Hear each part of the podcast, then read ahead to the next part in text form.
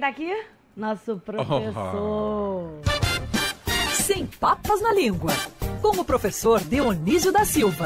Leia o livro Porque Amamos os Homens, com histórias selecionadas por Delasnieve Daspet. Está em www.almedina.com.br ou em uma livraria de sua preferência.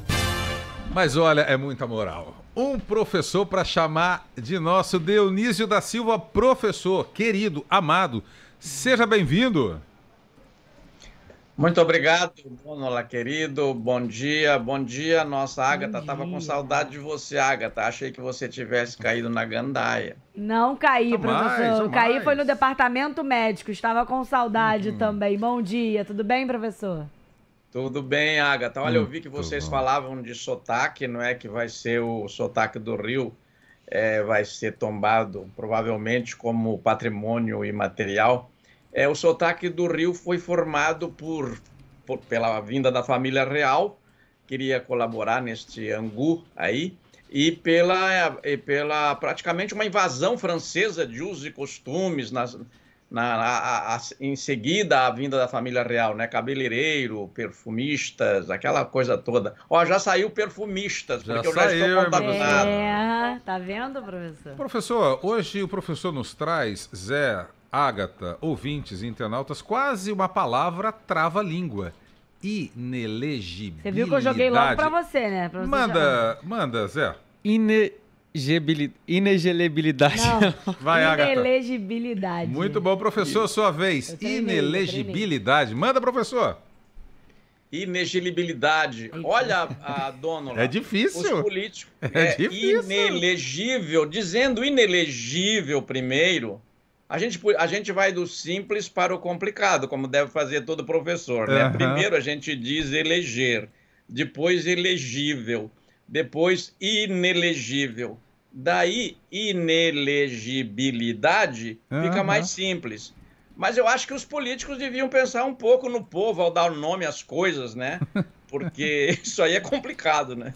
Eu vi uma entrada ao vivo ontem do repórter duas vezes na primeira ele foi bem, na segunda aí comeu a sílaba, aí a gente come mesmo, né? É, é uma palavra muito grande. Agora, professor, uh, essa palavra virou, na verdade, em Ágata, é tipo uma assombração do político brasileiro, né? Mas só aparece. Não, na verdade, assombração sabe para quem aparece, né, professor? Não é para qualquer um, não.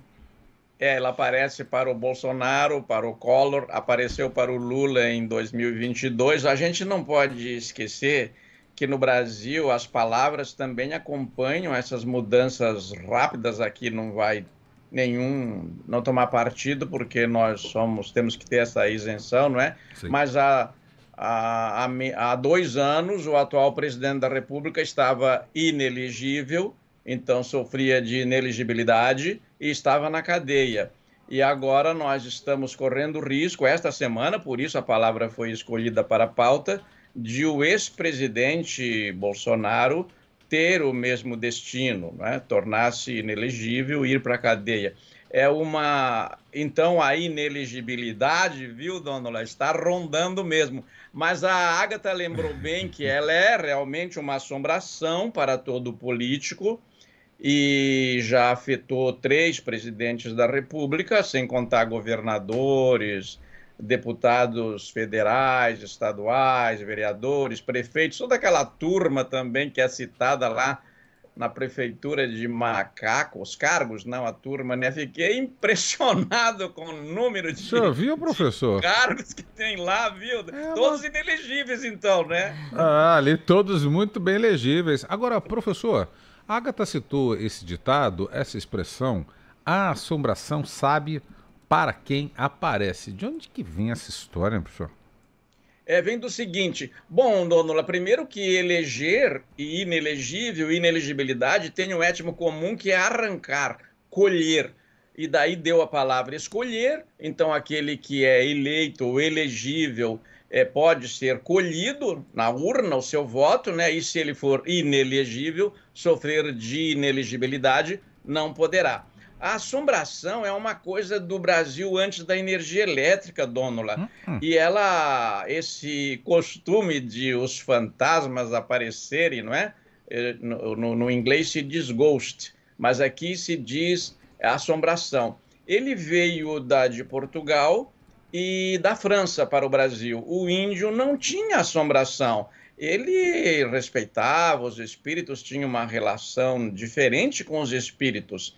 É, e a assombração é assim: é, se diz que é uma alma penada, isto é, uma alma que uhum. tem penas, sofreu penas, está condenada, que aparece. E interessante, é, Olé, que os animais do meio rural estão presentes nessas assombrações. Eu vou dar um só para a gente encerrar, que é o da porca, porque agora é que a porca torce o rabo, né? explicar a origem. Né?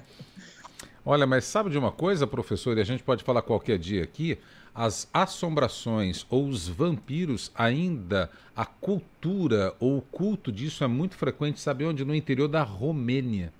Eu fui fazer uma reportagem sobre o verdadeiro conde Drácula, Vlad Dracul, que foi um comandante, que foi um imperador lá da Valáquia, hoje Romênia, e lá a tal da assombração do vampiro ainda é uma coisa muito forte, muito frequente, sabia?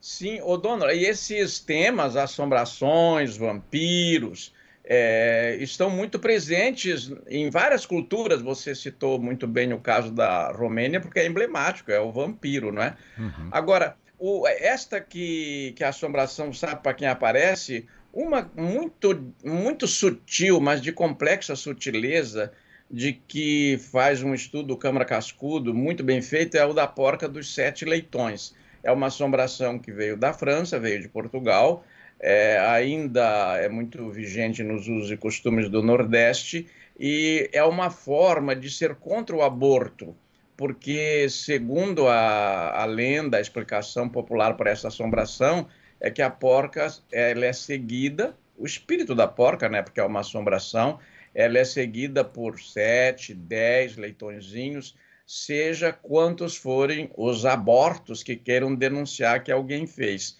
Então, a, o povo diz algumas coisas também com as assombrações. É um modo de dizer as coisas.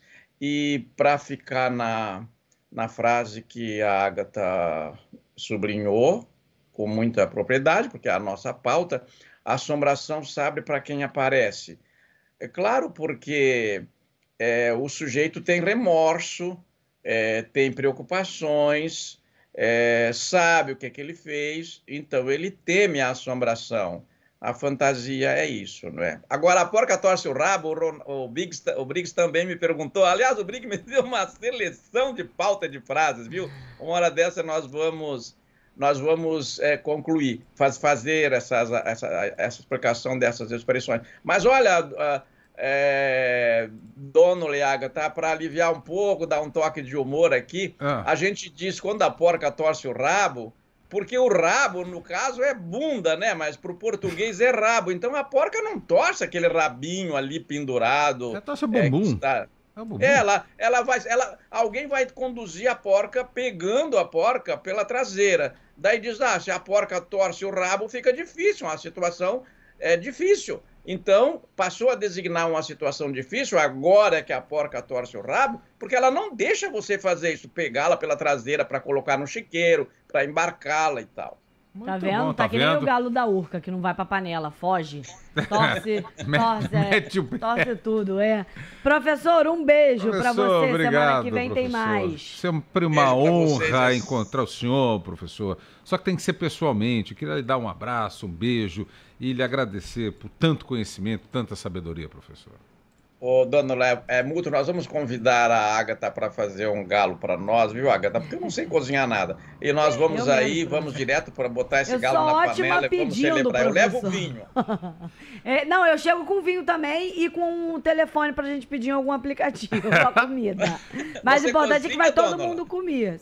Olha, professor, tentei fazer pipoca de micro-ondas e queimei nas três tentativas, então eu, eu desisti um da minha carreira. macarrão instantâneo que é uma beleza. Um beijo, professor. professor, beijo! Um beijo tchau, tchau. Um beijo pra vocês. Tchau.